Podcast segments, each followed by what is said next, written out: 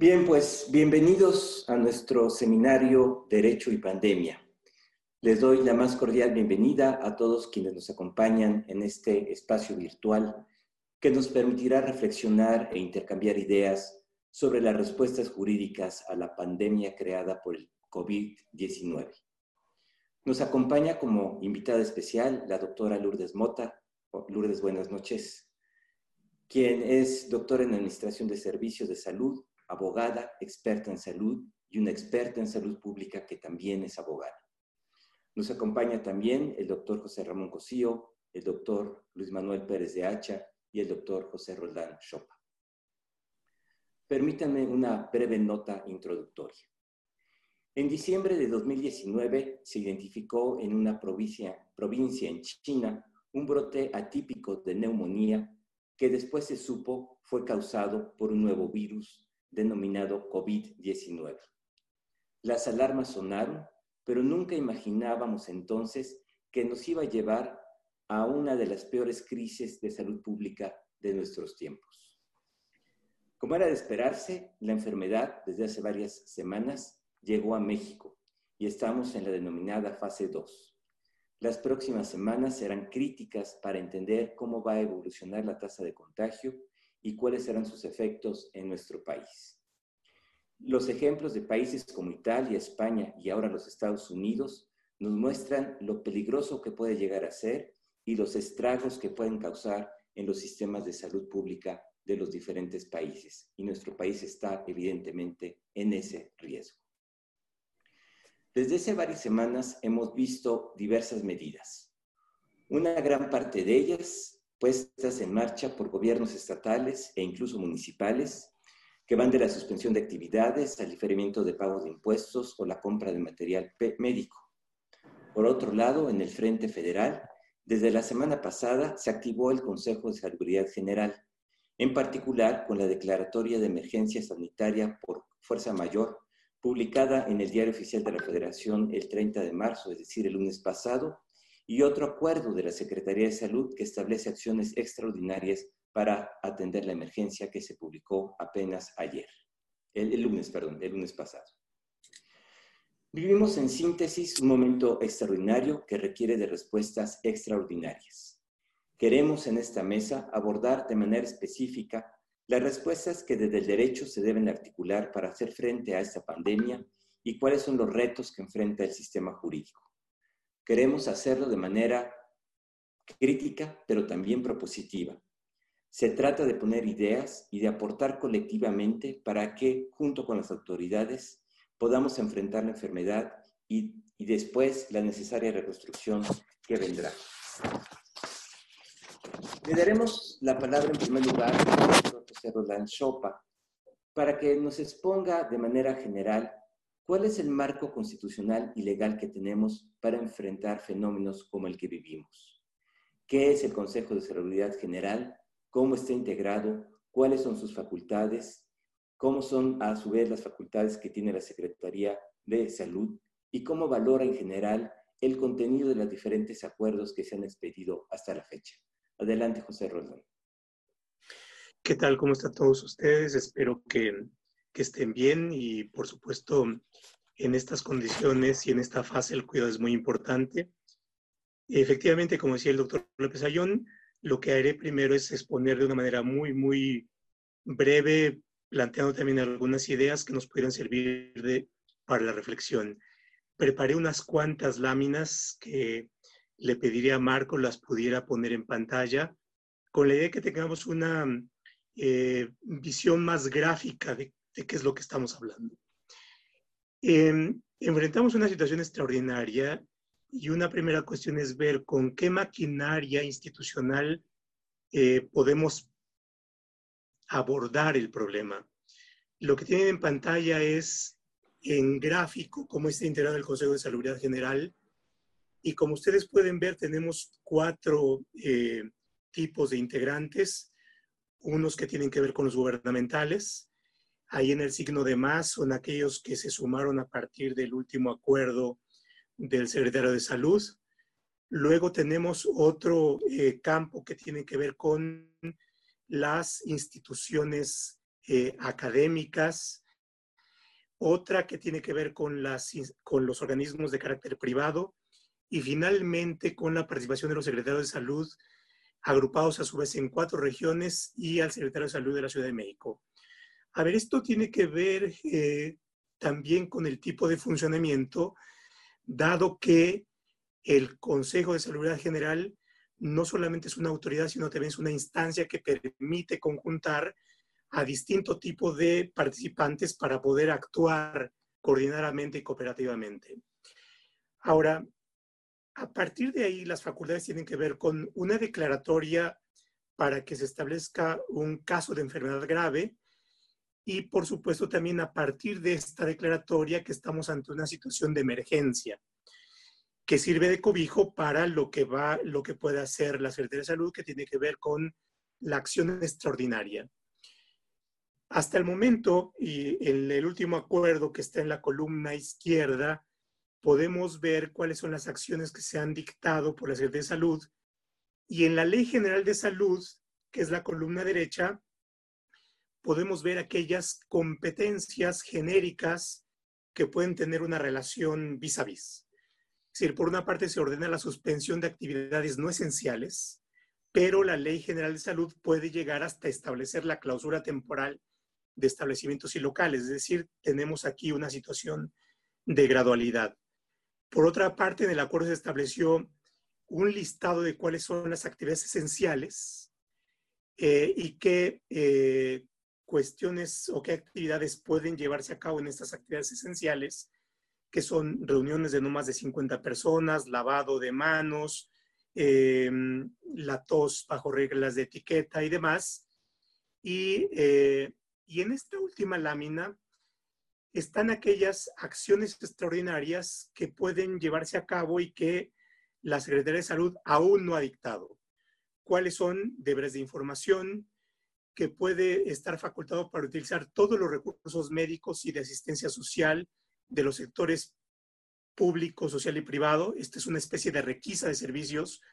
Puede regular el tránsito terrestre, marítimo, aéreo y disponer de los medios de transporte de propiedad del Estado y de, servicio público. Puede utilizar libre y prioritariamente los servicios telefónicos, telegráficos y de correos, así como transmisiones de radio y televisión. Establecer estaciones de aislamiento y vigilancia sanitarios, pudiendo habilitar cualquier edificio como estación para ese objeto. Y tenemos otra facultad genérica en función de eh, la necesidad que pueda haber. Entonces, eh, lo que podemos ver ante esta situación extraordinaria es las facultades que ha dictado que, o las medidas que ha dictado la Secretaría de Salud, pero también, por otra parte, aquellas que podría llegar a, dictar. Hay una situación de incertidumbre, hay una situación de riesgo y, por tanto, también hay una gradualidad en, en, las sanciones. Yo me quedaría en esta primera parte con, con esto que he dicho y eh, podemos después retomar algunas de las cuestiones eh, dejadas ahí. Muchas gracias, eh, Pepe. Bien, de, este primer conjunto de medidas, eh, le preguntaríamos a Lourdes, que conoce muy bien la materia, ¿cuál es el alcance jurídico de la declaratoria de emergencia sanitaria? Y una pregunta adicional, si hay una diferencia entre contingencia sanitaria y emergencia sanitaria, y en su caso, ¿cuál es esta diferencia? Claro, buenas noches, eh, Sergio, buenas noches a, los compañeros del panel y a todas las personas que nos están viendo. Eh, respondería primero la segunda pregunta. El término correcto es el de emergencia sanitaria, que es el que aparece justamente en la, en la segunda declaratoria, porque curiosamente tenemos dos declaratorias de acción extraordinaria en materia de salubridad general una que publicó el pasado 27 de marzo en la edición vespertina el presidente de la República y que establece algunas acciones, y eh, la, que, la que se publicó el día, el día de, ayer. En la del presidente se hace referencia a la palabra contingencia. Eh, que, que, si bien es una palabra que podemos utilizar para, para, referirnos a la situación que vivimos en nuestras pláticas este, normales, pues jurídicamente no tiene, no tiene valor. Ahora bien, ¿qué significa, qué significa esto? Pues ya, ya lo adelantaba el eh, doctor Roldán Chopa, el, el poner en marcha una acción extraordinaria en materia de salubridad general equivale a decir que estamos en una situación de excepción, por cierto concepto que parece que, hay algunas autoridades que les asusta mucho, pero sí estamos en una situación de, excepción, el riesgo de la, de la, salud de todos en el país está, está presente. Y eh, bueno, pues el alcance es, eh, y me referiría, por ejemplo, al primer decreto que expidió el presidente.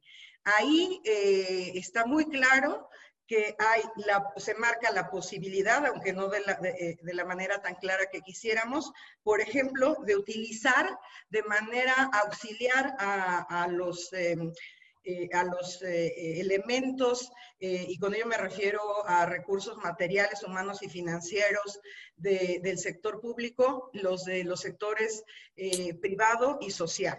Y puede tener ese alcance. Puede tener también el alcance de que se pueda utilizar eh, los medios de comunicación, de que se puedan utilizar los medios de transporte concesionados y de que a diferencia de las medidas que se han puesto que siguen siendo voluntarias, eh, se pueda eh, pasar a una, a una, fase en la que se establezca la prohibición del tránsito de, de, personas, del tránsito de vehículos, el que se prohíba, el que se reúna un número de gentes. Es decir, todavía, eh, aunque este, hay este alcance eh, tan, tan, grande de, la acción extraordinaria en materia de salubridad general y que es una excelente herramienta que funcionó muy bien en el caso, en el caso de, la influenza y que funcionó muy bien desde antes, ¿eh? porque ahí ya, ya había un decreto del Consejo de Salubridad General desde el año de 2006.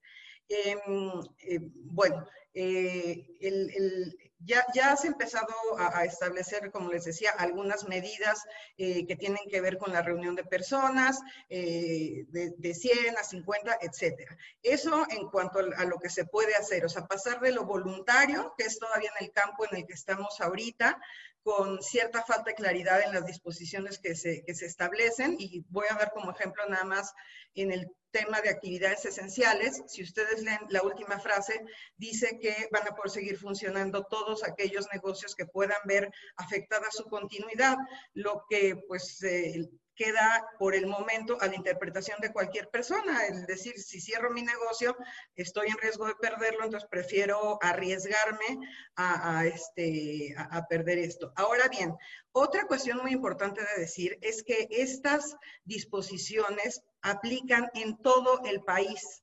Son obligatorias para todas las autoridades administrativas. Y parece que esto no queda claro. Eh, veo, por ejemplo, que, la jefa de gobierno de la Ciudad de México expidió su propio, su propio acuerdo y que, y que anuncia que dictará otras medidas. Eh, entonces, ahí como que no, no, no me parece, y, y, ahí la Secretaría de Salud debería de tomar la rectoría que le corresponde para que quede muy claro que esto aplica a todo el país, que todas las, las, medidas que se tomen deben de ser iguales y bueno, mis sugerencias sería que en los próximos días, y dado que el Consejo de Salubridad se declaró en sesión permanente, pudieran ampliar en la explicación en el alcance particular de cada una de, estas medidas. Pero, como decía, pues equivale este, al poder eh, suprimir algunos de los derechos incluso que están consignados en nuestra Constitución. Muchas gracias, Lourdes. Muy, muy claro. Y, voy a retomar un, hilo que dejaste y que dijiste claramente, es una situación excepcional, es una situación de emergencia.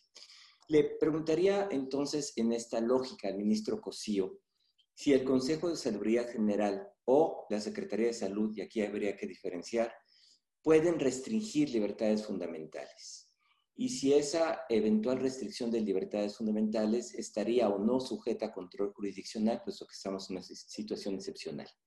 Y también a partir de lo que eh, explicaba Lourdes, ¿cómo valorar constitucionalmente las medidas adoptadas por gobernadores y presidentes municipales en el marco de sus entidades federativas frente a la acción que se supondría eh, coordina todo esto del Consejo de Salubridad General? Dejo estas dos preguntas, eh, ministro, para, para su respuesta. A ver, El asunto es muy complicado por la razón que planteas, Sergio, en el sentido de si se pueden o no suspender, restringir, matizar, modalizar los derechos humanos. Desde luego conocemos todos el mecanismo que está en el artículo 29 de la Constitución que permitiría claramente una suspensión de un buen número de derechos eh, humanos eh, para todo el territorio nacional en la medida en que esto tenga relación, desde luego, con COVID-19. Esa medida no se ha tomado, pero quiero decirlo y no quisiera alarmar a nadie que si las cosas siguen creciendo como esperablemente se dan, podría llegar a ser la única medida para tomar orden y para tratar de salvar vidas humanas en nuestro país. Pero ese no es el supuesto en este momento. Lo que hemos tenido hasta este momento es la actuación del Consejo de Salubridad General de la República, que describió muy bien el profesor Roldán y que la maestra Lourdes Mota también ha precisado sus funciones. El Consejo de Salubridad es una institución que se creó en el Constituyente 17 precisamente para poder hacer frente a este tipo de contingencias. Entonces se llamaban, por el lenguaje de la época, enfermedades exóticas. Hoy sabemos que estas enfermedades exóticas son justamente epidemias y pandemias. Adicionalmente, la Secretaría de Salud, entonces Departamento de Salubridad, tenía y tiene la facultad para imponer un conjunto de medidas a efecto de lograr precisamente contener la epidemia, la pandemia y tratar otra vez, insisto, de salvar vidas humanas. Como lo decía muy bien eh, Lourdes, lo que se prevé en la Ley General de Salud como delegación de estas facultades o como reglamentación es la acción extraordinaria en materia de salud eh, pública. Este me parece que se detonó desde el 24, eh, desde el 27 de marzo, cuando el presidente declaró la existencia de la acción extraordinaria con fundamento en, el artículo 183. Lo que ahora corresponde es a la Secretaría de Salud emitir todas las determinaciones que el artículo 184 prevé para efectos de contener. Primero, hay una zonificación del país, se constituyen en regiones el país. En segundo lugar, y también como lo decía muy bien Lourdes, se pueden tomar no solo medidas estrictamente sanitarias como el envío de brigadas, el tratar de contener esas cuestiones, sino la posibilidad de establecer cuáles son las condiciones del transporte aéreo, terrestre, ferroviario, marítimo en todo el país. En segundo lugar, establecer también restricciones al, al comercio. En tercer lugar, utilizar todos los transportes que están asignados al gobierno federal y muy importante, los que están en el servicio público, que este es un concepto complejo y distinto y dice la ley bajo cualquiera de los regímenes mediante los cuales se hayan otorgado estas condiciones de servicio público. Esta no es una cuestión trivial. Y otra que me parece la mayor importancia es la rectoría sobre todo el Sistema Nacional de Salud. El Sistema Nacional de Salud se compone de órganos públicos, los hospitales IMSS, ISTE, Seguro Social, eh, eh, la Secretaría de Marina, la Secretaría de la Defensa de Petróleos Mexicanos, que son los importantes, los hospitales y los centros eh, de salud de los estados, que están en los marcos de coordinación, también están allí los hospitales privados que podrían sufrir modalidades, imposiciones por parte del gobierno federal mediante los acuerdos que emita la Secretaría de Salud. Entonces, ¿se pueden de esas maneras introducir algunas restricciones a derechos humanos? Sí, básicamente a libertades de eh, libertad de tránsito, libertad de reunión y libertad de comercio en algunos de estos casos. Ahora, a diferencia de, lo, de la discusión antigua que ah, hubo cuando en el año de 42 el presidente Ávila Camacho obtuvo el decreto de suspensión de garantías del Congreso cuando entramos a la Segunda Guerra Mundial, en este caso no hay ninguna limitación para efectos de que se pueda promover el amparo podría haber, en términos de la ley de amparo, algunas restricciones a la suspensión, pero no así a la procedencia del juicio de amparo en este sentido. Entonces, el conjunto de actos de autoridad que se vayan realizando por las autoridades sanitarias federales, en esto hizo eh, Lourdes una muy importante y ahora la voy a retomar, consideración, las únicas autoridades en materia sanitaria son las federales y después voy a hacer un comentario a esto, pueden entonces emitir un conjunto de actos de autoridad y los particulares que se sientan agraviados por ello, desde luego, combatirlos ante los jueces de distrito por el tipo de actos que previsiblemente se van a realizar en esos casos. Entonces, ahí no hay ningún problema. Ahora, la segunda pregunta es muy complicada y es una pregunta que tiene una dimensión humana y, es una, y una dimensión jurídica. Lo que yo he observado, y lo digo con mucha franqueza, mucho respeto, es que la federación se ha trazado en la emisión de normas para enfrentar COVID-19. Ante esa ausencia, se llenan los espacios. Y por eso es que muchos gobernadores, no digo que sea jurídicamente correcto, pero sí entendible, han empezado a emitir determinaciones para tratar de restringir otra vez tránsito, reunión, asociación y en algunos casos actividades de comercio. La jefa de gobierno de la Ciudad de México emitió, más allá de los temas que ahora diré, un muy completo acuerdo que se publicó en la Gaceta, también el gobernador de Jalisco, el gobernador eh, de Oaxaca y algunos otros han estado tratando de contender con este fenómeno y tratando, supongo yo o entiendo yo, de tener tranquila a su población.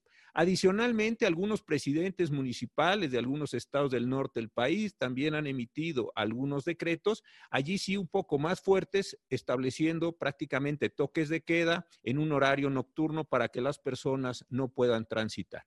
La cuestión entonces aquí es extraordinariamente delicada. Si la federación no toma la rectoría completa de toda la acción sanitaria, me parece que vamos a seguir observando un conjunto de disposiciones desordenadas, deshilachadas, con un muy precario fundamento jurídico y eso me parece que va a complicar aún más las cosas. Es decir, no encuentro un claro fundamento normativo para que muchas de las autoridades locales hagan lo que están haciendo. Entiendo su condición de necesidad. Podría haber una interpretación mm, compleja de si dada la condición de concurrencia de la materia sanitaria en términos del artículo 73, fracción 16 de la Constitución, queda en una situación residual. Es una interpretación posible, no es muy sólida, hay que decirlo, pero es una interpretación posible. Pero creo que la única manera de revertir este proceso de fragmentación de, de centrífugo que se está realizando es emitiendo disposiciones sobre todo ya en este momento por la Secretaría de Salud más que por el Consejo de Salubridad General de la República. Creo que el momento histórico del Consejo pasó y pasó un poco de noche, pero creo que eh, la Secretaría de Salud ahora tiene la condición rectora en términos del artículo 184 de la Ley General de Salud.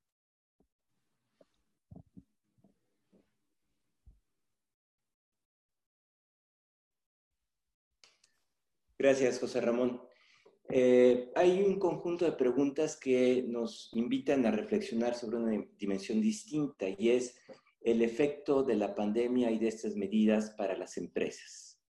Eh, ¿Cómo pueden las empresas enfrentar jurídicamente esta contingencia sanitaria y entendiendo que por empresas van desde las pequeñas y medianas hasta las grandes empresas? ¿Qué, documento o mecanismo jurídico podrían utilizar para sustentar la suspensión o el incumplimiento de contratos civiles o mercantiles? ¿Cuáles son las implicaciones laborales? ¿Cómo proceder con los salarios? Y también hay una dimensión que tiene que ver con la materia fiscal.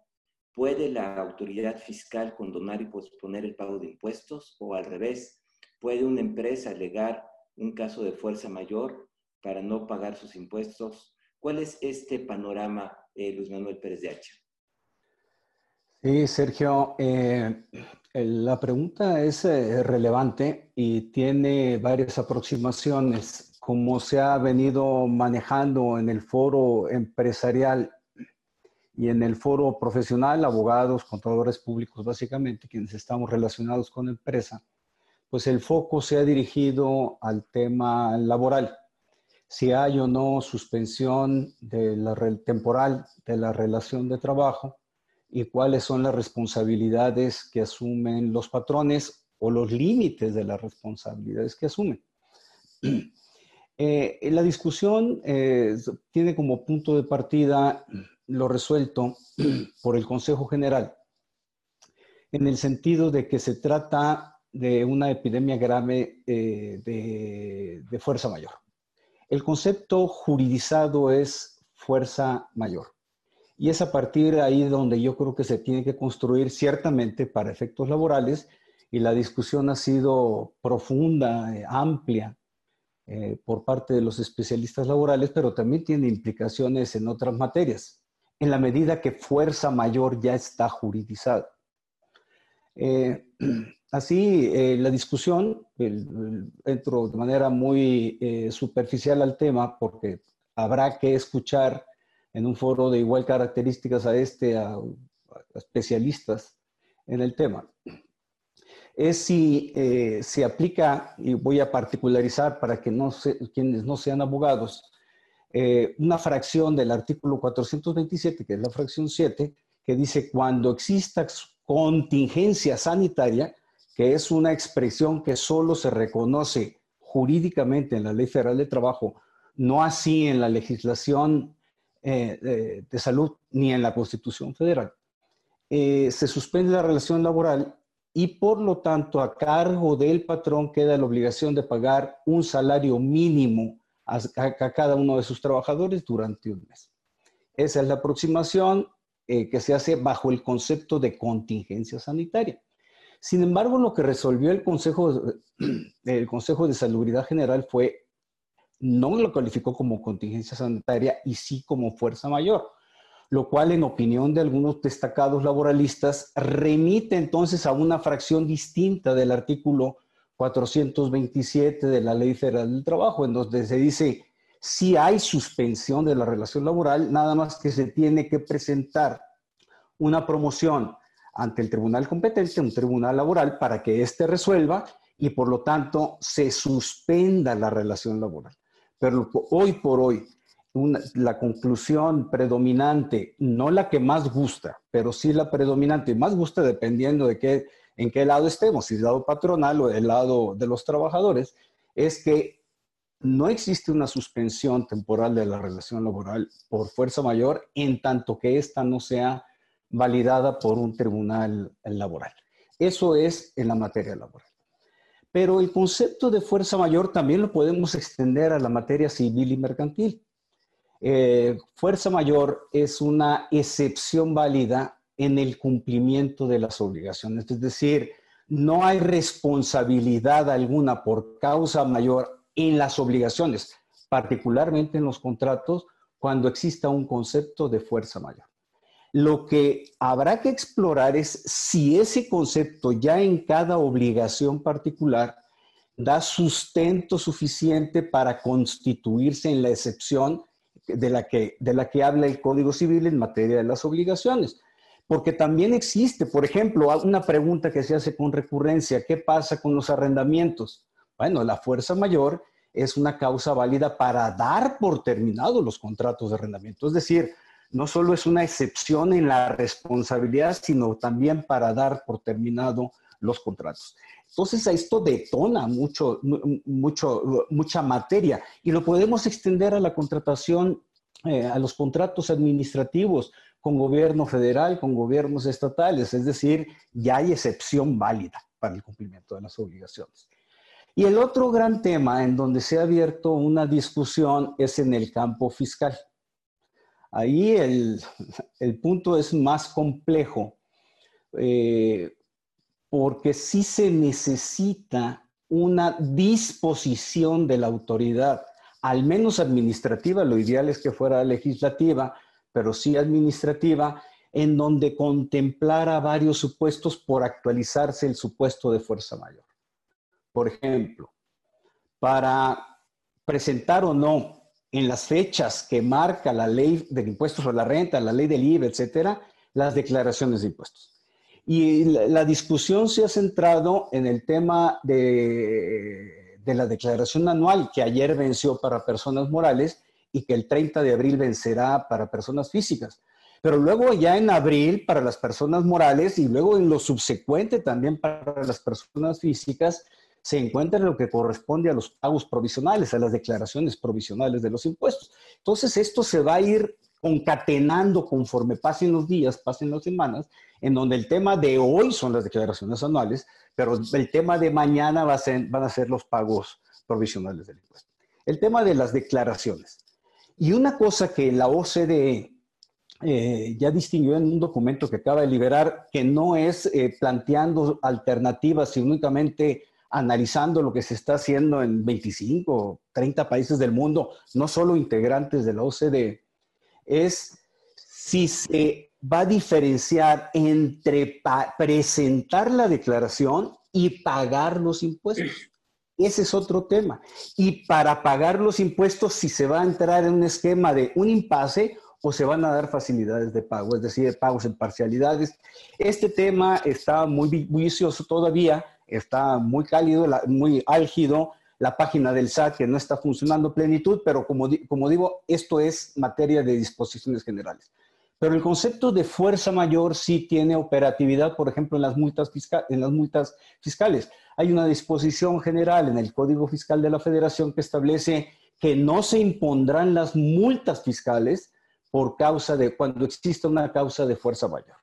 Entonces, eh, ahí hay un elemento a considerar, lo que, lo que a mi parecer tendría que discutir si, si es el concepto genérico de fuerza mayor que fue resuelto por el Consejo de Salubridad General, se aplica ya a relaciones eh, tributarias individuales. Eh, es decir, todavía falta discutir más eso. El tema de fuerza mayor también se va a llevar naturalmente al menos en lo que me tocó a mí de experiencia, eh, me ha tocado vivir, si la fuerza mayor también puede ser en materia de delitos fiscales excluyente de responsabilidad penal. Es decir, hay un tema muy amplio. Yo nada más sí quería abundar en algo que se ha comentado. Estamos en un estado de excepción, de derecho, no de hecho. Y, y, eso es muy importante remarcarlo fuera del artículo 29 constitucional. Y esto tiene una potencia constitucional, no es una potencia relativa. Por eso el concepto de fuerza mayor que está juridizado ya por el, Consejo de Salubridad General en el ámbito jurídico, incluso constitucional, tiene un peso eh, mayúsculo. Gracias, eh, Luis Manuel. Paso ahora a proponerles algunas preguntas que han estado llegando y que nos están haciendo llegar quienes nos están eh, acompañando en este seminario virtual. Básicamente hay dos tipos de preguntas. Unas tienen que ver con el problema federal, es decir, eh, en dos vertientes. ¿Qué pueden hacer las autoridades municipales o estatales ante la falta de acción de las autoridades federales? ¿Hasta dónde les alcanza? Esa es una, una, parte de la pregunta. La otra es, ¿cuál es la relación entre decisiones tomadas por presidentes municipales que luego los gobernadores llegan y hacen una eh, nueva disposición que puede contravenir aquella que dictaron las autoridades municipales. Y quizás una tercera que tiene que ver con el marco competencial de concurrencia que existe en materia de salud. Quizás podríamos empezar por esta parte más general y quizás el doctor, ah, el doctor Pérez Díaz Charley levantó la mano. Adelante. Sí, gracias, eh, Sergio. Nada más para retomar una idea que que se manejó por parte de la maestra Lourdes Mota y del doctor José Ramón Cosío. El, propósito que tiene el artículo 73, fracción 16, tanto en lo que corresponde al Consejo de Salubridad General como en lo que corresponde a la Secretaría de Hacienda, que son los dos entes con el poder nacional, no es un poder federal, es un poder nacional. Es horizontal y es vertical. Horizontal en los tres niveles de gobierno y vertical en la relación que se tiene con los particulares, con los gobernados. Ese es un, es un tema. La competencia, incluso en los ámbitos de, concurrencia que existen reconocidos en la Constitución y en la Ley General de Salud en materia de salud pública, la competencia exclusiva para estos propósitos solo lo tiene el Consejo de Salubridad General y la Secretaría de Salud hubo una necesidad de hecho ante la inacción de estas dos autoridades. Hubo la necesidad de hecho de que las entidades federativas participaran y operaran y emitieran resoluciones, lo cual siguen haciendo. Visto en términos estrictos, hoy por hoy, los gobernadores de los estados y los presidentes municipales, desde mi punto de vista, carecen de competencia constitucional para estar emitiendo este tipo de resoluciones. Se les aplaude, pero estamos fuera del mundo constitucional. ¿Era necesario hacerlo? Sí, pero yo creo que Eh, un tema, por ejemplo, que, a mí me llama la atención, más allá de lo que ya platicaron en estos momentos, eh, las reuniones no pueden exceder de 100 personas, dijo primero la Secretaría de Salud, las, reuniones. Y, la, jefa de, gobierno de la Ciudad de México dijo que no, era, no pueden hacer más de 50. Se entiende en la lógica, se entiende en la lógica, se aplaude. Ahora dijeron que 50 y luego ah, la, jefa del gobierno de la Ciudad de México dijo que 25. Todo eso yo creo que es el eh, producto de la descoordinación que se generó ante la pasividad de las autoridades de actuar. Ahora, ya está actuando el Consejo de Salud General y la Secretaría de Salud. Entonces ya empieza a tomar este otro tono distinto. Y no hay que perder de vista otra cosa. No es solo en temas de salud el impacto, y eso lo comentó muy bien el doctor José Ramón Cosío eh, y el doctor Roland Chopa, el impacto que tienen estas resoluciones no es solo en relación con las autoridades senatarias, sino es respecto de todas las autoridades del país y también respecto a los particulares, no solo, como, lo, como se comentaba en un, momento, no solo del sector público, sino también del sector social y del sector privado. Veía el doctor Cosío eh, a sentir enfáticamente, creo que tendría algo más que añadir. Completamente de acuerdo con lo que dice Luis Manuel Pérez de Hacha. Efectivamente, y esa era la, cuestión importante.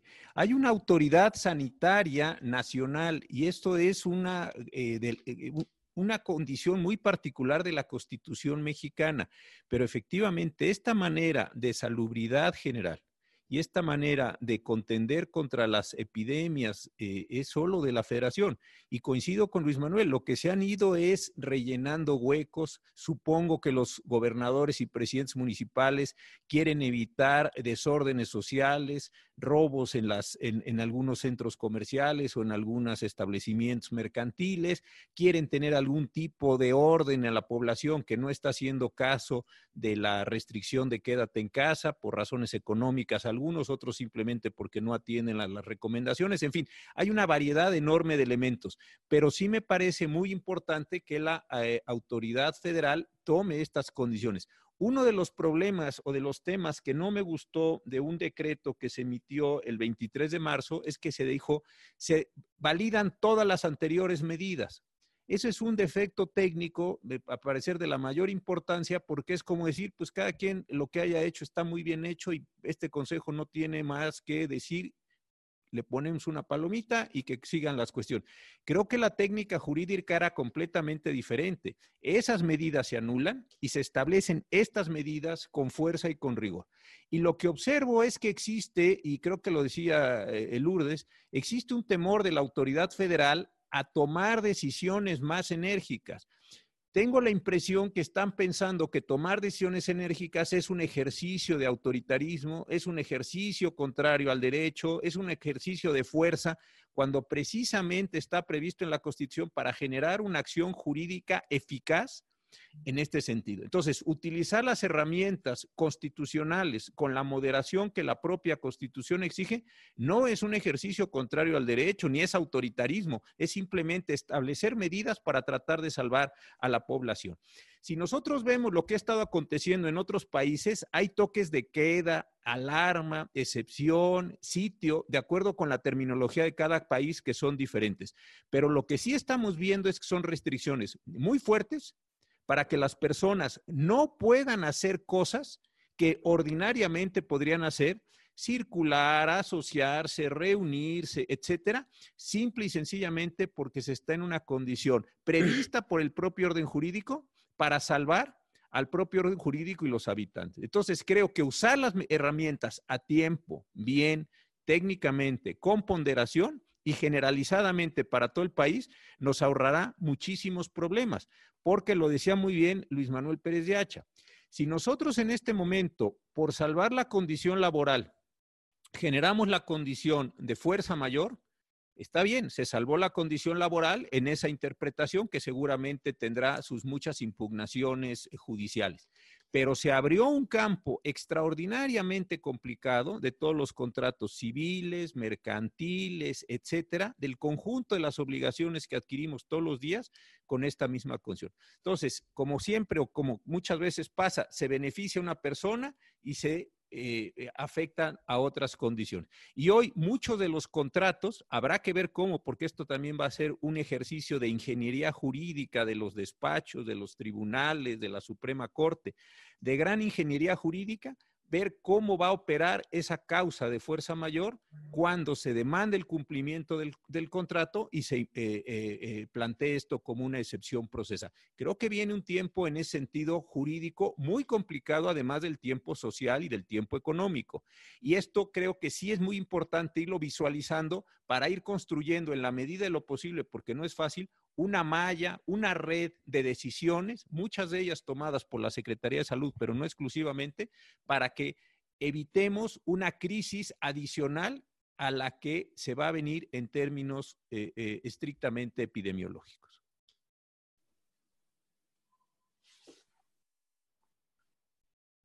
Lourdes, tú querías eh, añadir algo y aprovecho para preguntarte algo que nos están indicando los, quienes nos acompañan. Y es esta, esta frase que dice que se pueden, no se pueden suspender actividades cuya suspensión pueda tener efectos irreversibles para su continuación. ¿Se entiende entonces que cualquier empresa o negocio puede seguir operando para no cerrar o irse a la quiebra? Esto ya lo apuntó un poco eh, Luis Manuel, pero ¿cuál sería tu opinión? Hay muchas preguntas eh, con mucha angustia respecto de este amplio margen de interpretación que dejó el, acuerdo. Y después le pedimos al doctor Chopa que, que complemente. Adelante, Lourdes. Gracias. Bueno, primero eh, comentar eh, en, eh, este, en, complemento a, lo que ya dijo el doctor Pérez de Hacha. Bueno, en el, en el acuerdo que se publicó ayer, se establecen dentro de las actividades esenciales, es decir, aquellas que pueden continuar dentro de la emergencia sanitaria, en el artículo primero, fracción segunda, inciso C, si no mal recuerdo, eh, que están aquellas que son necesarias para para sostener la economía del país, eh, más o menos esos son los términos, y se incluye específicamente el tema de recaudación tributaria. Lo que, visto a la luz de lo que nos decía el doctor Pérez de Hacha, pues permitiría que eh, al tiempo que no se pueden interponer ciertos recursos porque se han suspendido los plazos para trámites ante las autoridades fiscales, sí tendríamos que estar rindiendo en tiempo eh, nuestras declaraciones y pagando los impuestos que corresponden respondan. Eh, eso por un lado. Eh, segundo, respecto al concepto de fuerza mayor, lo cierto es que me parece de esas ideas que alguien tuvo, le pareció genial y que era completamente innecesaria para efectos de, protección eh, del derecho a la salud, del derecho a la vida, y que efectivamente creo que, que no se evaluaron las consecuencias que puede tener eh, eh, en todos los ámbitos y que, y que pueden también ser eh, este, pues muy graves para la economía, muy graves para el funcionamiento de, de, algunas empresas porque se abre la puerta a que se cancelen contratos ya ante esa, ante esa afirmación. el otro tema, pues sí, efectivamente, esa frase deja, eh, al no explicarse bien en qué consiste ese supuesto, eh, y lo decía al principio, pues cualquier persona que, se dedique a la actividad que sea, si considera que, cerrar su negocio eh, lo va a llevar a, una situación difícil económicamente o a la quiebra, pues al menos con lo que tenemos de acuerdo este, con lo que se publicó ayer, puede hacerlo tendrá a lo mejor que justificar que esté en ese supuesto, pero tampoco tenemos muchos elementos para decir cómo se justificaría ese, ese supuesto. Puede ser nada más una idea de la persona que si no abre, no, este, no se, eh, bueno, este, que si abre a lo mejor van a venir eh, clientes. Eh, lo cual tampoco sabemos porque a lo mejor los clientes que tiene esa persona han decidido eh, este, pues, aislarse en su casa. Así es que, eh, digo, este es uno de los muchos problemas que tiene eh, ante la falta de claridad el, el, acuerdo que se publicó el día de ayer y que tiene consecuencias jurídicas que no creo que sean las que, las, que se deseaban cuando se incorporaron y que, pues, también contempla cosas que, que, no, que no son este, las más adecuadas. Y, y, voy a mencionar por qué tiene que haber cosas más específicas. Y a mí hay un tema que me preocupa mucho y que hasta hoy viene un comentario. Se venía diciendo eh, que, y, y este tema tiene mucho que ver porque afecta a las familias de las personas que fallecen del virus. Se venía diciendo, incluso en las conferencias de las 7 de la noche, que el manejo de los pacientes eh, que, habían tenido coronavirus, eh, este, una vez fallecidos, podía ser el normal. Y a mí, pues la verdad es que eso me, llamó mucho la atención porque, y como seguramente ustedes lo saben, en, muchos países eh, la gran queja y además pues una tristeza de las familias es no poderse despedir de sus seres queridos. En el caso de Italia, incluso alguna compañía regaló iPads para que se pudieran despedir de manera remota. ¿Por qué? Porque es necesario que se disponga de esos cadáveres eh, utilizando un equipo de salud especial, que se lleven a incineradores también en, instalaciones especiales. Y hoy, eh, hasta el día de hoy, pues solo hay un comentario en la prensa en el que dice que a partir de, ahora, o sea, pero otra vez, no está esto eh, en ningún instrumento jurídico, las, eh, las empresas que presten servicios funerarios van a tener que considerar a todos los casos de neumonía típica, como casos de COVID-19. Entonces, además tenemos una contradicción porque hace unos días nos decían, neumonía típica no es COVID, es, bueno, ahora nos dicen, no, tienen que tratar como, este, a todas eh, las personas que, que, fallecieron por caso de una neumonía típica, como si efectivamente hubiera sido COVID, usar materia, este, perdón, equipo de bioseguridad y proceder a la incineración. Así nada más.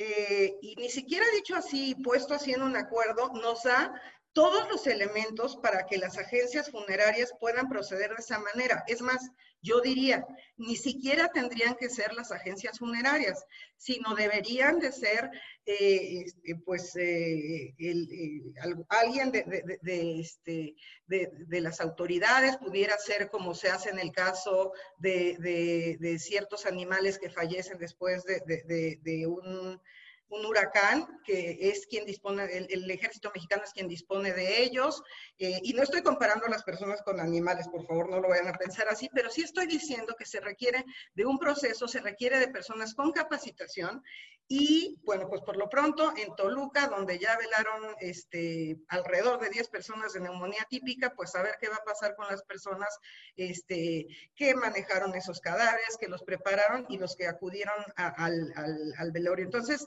sí hay eh, ciertas disposiciones que aún faltan, que nos han venido diciendo que no son ciertas y que o que no son necesarias y que resulta que sí. Esto, eh, además de, ser inapropiado, pues puede generar a la larga, y de esto yo estoy segura que el doctor Roldán Chopa puede hablar, hablar mejor, una responsabilidad para el Estado por no haber establecido antes estas, estas medidas eh, y haber expuesto innecesariamente al personal de servicios funerarios. Sería toda mi parte. Gracias, Lourdes. Bien, doctor Roldán, y, y antes de que inicies, dejo una pregunta para la mesa. Hay varias preguntas. Dicen, ¿los trabajadores podrían interponer amparos para pedir a sus patrones que les paguen el salario completo o para evitar que los despidan? Ahí la dejo, profesor Roland. Bueno, efectivamente, se abre una serie de preguntas y, esto que es como un clima de incertidumbre aún entre especialistas en derecho como podríamos serlo, buena parte de los que están participando en esta sesión, yo creo que nos lleva a destacar la relevancia que tiene que en una situación extraordinaria el gobierno realice su función central, que es conducir. Yo creo que el Consejo de Salud General posibilita o da un escenario en el cual el gobierno puede llevar a cabo esta función de conducción y me parece que es relevante que la retome y que nos muestre las capacidades que la situación reclama, eh, porque además de la conducción tiene a su cargo una responsabilidad y aquí no es, no es solamente el gobierno federal, sino los gobiernos estatales y los gobiernos municipales, que es el cuidado, el deber de cuidado que tienen sobre su población ante una amenaza. Y, eso nos lleva a otra cuestión. Eh, la situación de pandemia eh, tiene una incertidumbre por delante y es una incertidumbre que permitirá ir ajustando también las medidas y una de ellas tiene que ver con una limitación que ya muestran los acuerdos y que yo le llamaría las decisiones unitarias. Y decisiones unitarias que a veces son extrapoladas a cualquier ámbito en donde no necesariamente lo son pareciera ser que el hecho de colocar ahí este término jurídico de fuerza mayor se hizo pensando en el ámbito laboral, pero no se calculó adecuadamente la repercusión, el impacto que podía tener en obligaciones civiles, en obligaciones mercantiles, en obligaciones fiscales o en otro tipo de obligaciones, incluyendo, por supuesto, las administrativas. Y em, y, el otro problema es que estas decisiones unitarias están recayendo sobre una población que tiene una gran heterogeneidad.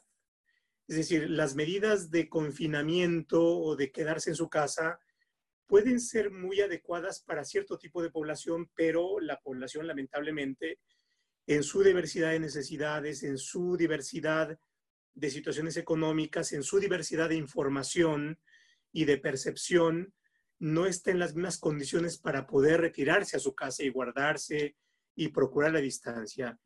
Y yo creo que ahí el gobierno tiene que ir pensando y lo tiene que hacer rápidamente en una serie de medidas adaptables, diversas, como es diversa la población y diversas las condiciones. Y en esto, por supuesto, juegan, eh, tiene que conducir la orquesta y tiene que tener la capacidad de poder concertar, negociar y llevar a cabo su función de, política y de alta política para ir superando un escenario de, confrontación eh, con los gobiernos estatales y con los gobiernos municipales que por acción u omisión están eh, actuando desacompasadamente.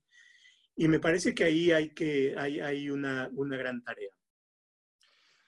Bien, eh, insisto ahí, esta pregunta repetida de personas que nos preguntan, ¿un trabajador podría interponer un amparo para evitar que lo despidan o para pedir que le paguen su sueldo completo?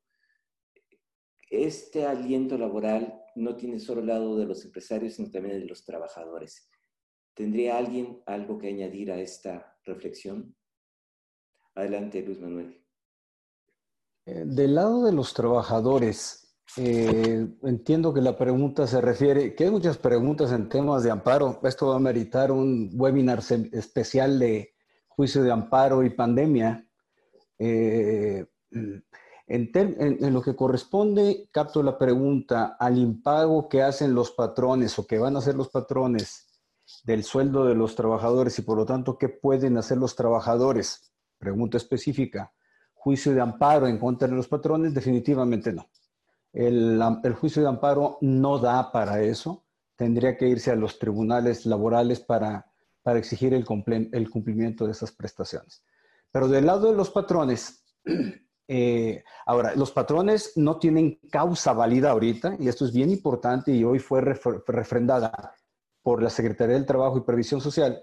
Eh, entendamos este comentario que estoy haciendo de manera contundente con todos los matices que se han manejado por parte de los abogados laboralistas eh, connotados que hay en todo el país, eh, no hay una causa legal válida ahorita para dejar de pagar los, los sueldos íntegros a los trabajadores. Eh, con todo el problema operativo de flujo que esto genera para, para muchos de los patrones. Pero visto del lado de los patrones, hay dos temas que se están debatiendo fuertemente. Eh, del lado de amparo. Ahora sí, por actuaciones tanto del Consejo de Salubridad General como de la Secretaría de Salud. Y uno es por si algunas actividades consideradas por, por acto reflejo como no esenciales fueron dejadas fuera y por lo tanto son reclamables en amparo. Es decir, la omisión de no considerar como actividades esenciales ciertas actividades comerciales, industriales, profesionales, es eh, una omisión reclamable en amparo. Esta es una pregunta muy fuerte desde el punto de vista constitucional, jurídico, que, para la cual la verdad no tengo una respuesta hoy por hoy, pero sí se está haciendo mucho. Y por el otro lado se discute también si la omisión en que incurrió la autoridad, el Consejo de Salubridad General en específico, por no considerar contingencia sanitaria a lo que llamó emergencia sanitaria, también es reclamable en amparo. Esas son las preguntas que ahorita están fluyendo. Y un comentario al margen, porque he visto dos, tres preguntas en relación con ese tema. Si esta materia puede considerarse como caso urgente, casos urgentes, para efectos del acuerdo de la Suprema Corte y del Consejo de la Judicatura Federal que suspendieron los, eh, las labores en los juzgados y tribunales federales. Desde mi punto de vista, todo lo que está relacionado con esta materia es caso urgente. Pero hay un comentario que surge de lo que ayer se publicó por, por parte de la Secretaría de Salud entre las actividades que podrán reanudarse está la procuración e impartición de justicia. El comentario que se ha dicho hoy, el podrán es que queda a discreción de los órganos respectivos reanudar o no. A mí me parece que la interpretación tiene que ser de otra manera. Como es una actividad, perdón, es una determinación de la Secretaría de Salud que restringe actividades, al momento que se establece como excepción la, procuración e impartición de justicia, mi interpretación es que se tienen que reanudar las actividades con todas las medidas complementarias que se, que se han determinado en diversas resoluciones, tanto del Consejo, básicamente de la Secretaría de Salud, la jornada de sana distancia, no agruparse más de 50 personas, etcétera. Yo creo que son temas que llevan una conclusión a que los poderes judiciales federal y de los estados tienen que, tendrían que reanudar actividades necesariamente. Bien, pues estamos ya al filo de la hora que habíamos dedicado a este webinar. Y yo les pediría a todos y cada uno de los panelistas un breve comentario final, que sea breve, unos 30 segundos, un minuto, pero que nos eh, deje con su reflexión final sobre lo que hemos hablado esta, esta noche. Empecemos por, Lourdes. Adelante, Lourdes. Bueno, pues eh, yo haría un, llamado, porque bueno, lo primero que hay que decir es que si esto sale mal, a todos nos va a ir mal. Eh, como lo decía al principio, todos estamos en riesgo, estamos frente a un virus que, del que todos los días aprendemos, sea, se han aprendido este, nuevas formas de transmisión, se han aprendido, eh, se ha aprendido sobre nuevos síntomas, eh, se ha aprendido sobre su vida en superficies inertes. Yo creo que, como ya, se decía, esta situación en evolución permite que eh, la Secretaría de Salud vaya estableciendo nuevas disposiciones mucho más específicas, particulares, que no claras, que no den lugar a, distintas interpretaciones sobre lo que se debe de hacer y cómo se va a manejar la pandemia. De esa forma yo creo que, podemos eh, ganar todos, a lo mejor no va a dar tanto para para el debate, el debate jurídico, pero sin lugar a dudas va a abonar a que se puedan implementar las acciones más adecuadas para que podamos salir de esta situación de emergencia epidemiológica lo antes posible y con los menos daños eh, a la población eh, que se pueda. Muchas gracias y buenas noches. Gracias, Lourdes. José Roldán. Pues yo creo que esta sesión nos ha servido para profundizar un poco en las distintas implicaciones creo que hay que seguir pensando. El problema pone eh, a prueba la capacidad del Estado, pero también pone a prueba la capacidad de la sociedad y creo que eh, estamos todavía en una etapa oportuna para hacer de las medidas sociales, del cuidado que debe haber hacia nosotros mismos y a los semejantes, una, eh, una oportunidad y creo que hay que aprovecharla eh, todo indica que se van a poner peor las cosas, pero creo que eso estamos, por eso estamos en una oportunidad de, de, cuidarnos y bueno, de exigencia y también de colaboración hacia eh, el Estado, que es eh, la organización que nos hemos dado y, creo que hay que potenciarla y colaborar con ella. Gracias, Luis Manuel Pérez de Hacha. Manera de cierre, me gustaría enfatizar que yo veo tres grandes áreas de tomas de decisiones en esta materia. Uno es técnica, la epidemiológica, que ahí hay que dejar a los técnicos trabajar, hay que confiar en ellos. Eh, tienen las calificaciones, hay una gran escuela, hay grandes médicos que están al frente de ese tema y yo creo que hay que dejarlos trabajar. El otro ámbito de decisiones corresponde al ámbito de política pública.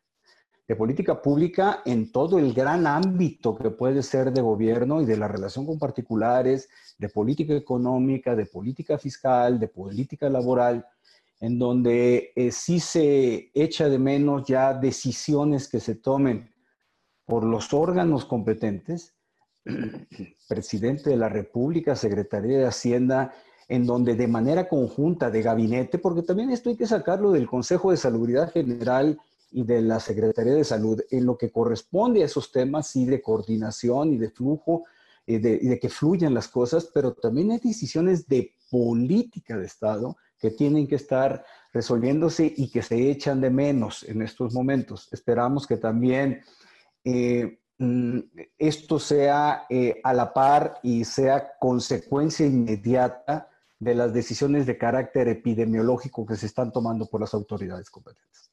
Y el tercer, la tercera cancha, la tercera área, pues es el área jurídica, en donde la ley, la Constitución Federal y la Ley General de Salud tienen sabiduría Er, eh, eh, concentrada toda la experiencia histórica que se tienen en el ámbito de salubridad y también en, materia epidemiológica. Yo creo que eh, las leyes dan las pautas, la constitución da los criterios para abordar y hacer un trabajo de redondeo de todas las decisiones técnicas y de política pública que se vayan tomando. Yo creo que sí hay que apuntalar el trabajo jurídico y no poner el trabajo jurídico por delante de las materias epidemiológicas. Yo creo que eso es, bien importante. El derecho es instrumento que tiene que respetar todas las formalidades y, disposiciones constitucionales y derechos humanos en la medida que eh, se, genere en este estado de excepción, pero no hay que ponerle, eh, ponerlo por delante de las decisiones técnicas que deben de prevalecer en estos momentos. Finalmente, José Ramón Cosío. Pues mira, haciendo una síntesis de todo lo que han dicho los compañeros y con lo cual coordinó, yo creo que no es tiempo de pensar al derecho como ese conjunto de formalismos o fetichismos jurídicos que luego la gente ve. Yo creo que si se regulan bien, no todos, porque no para todo alcanza el derecho, pero si se regulan bien muchas de estas condiciones, podemos salir adelante.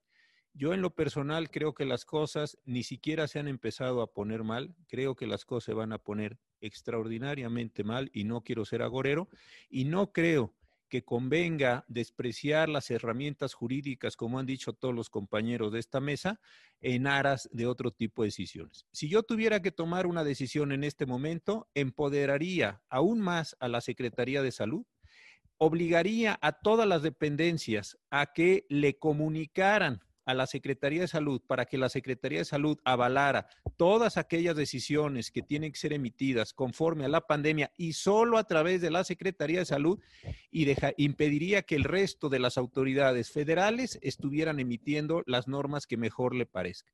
En el diario oficial vespertino de hoy, cada quien resuelve lo que quiere, cada quien interrumpe sus plazos, cada quien maneja esto como mejor le va pareciendo y entendiendo creo que lo único que estamos propiciando es que además de los problemas pandémicos en sí mismo considerados como un tema biológico de contagios y muertes, creo que estamos generando un enorme desorden jurídico, por ejemplo, con el caso que hemos mencionado tanto de la fuerza mayor. Si no vamos ordenando los fenómenos sociales de una manera estricta, me parece que tendremos no una, sino varias crisis y varias condiciones. El derecho no lo resuelve todo, pero cómo ayuda para resolver muchos de los problemas que se van presentando en la cotidianidad. Ojalá que sigamos teniendo mesas, ojalá que sigamos analizando y sobre todo que vayamos proponiendo, porque no se trata de estar aquí para criticar, sino para entre todos ver cómo vamos obteniendo mejores resultados y salimos de esto que se avisora como muy feo. Muchas gracias. Pues muchas gracias a los panelistas y sobre todo muchas gracias a quienes nos acompañaron en este webinar Los invitamos al siguiente IntelliJuris, donde seguiremos conversando sobre estos temas que hoy nos preocupan y que nos obligan a tomar acciones excepcionales en tiempos excepcionales. Muchas gracias, buenas noches.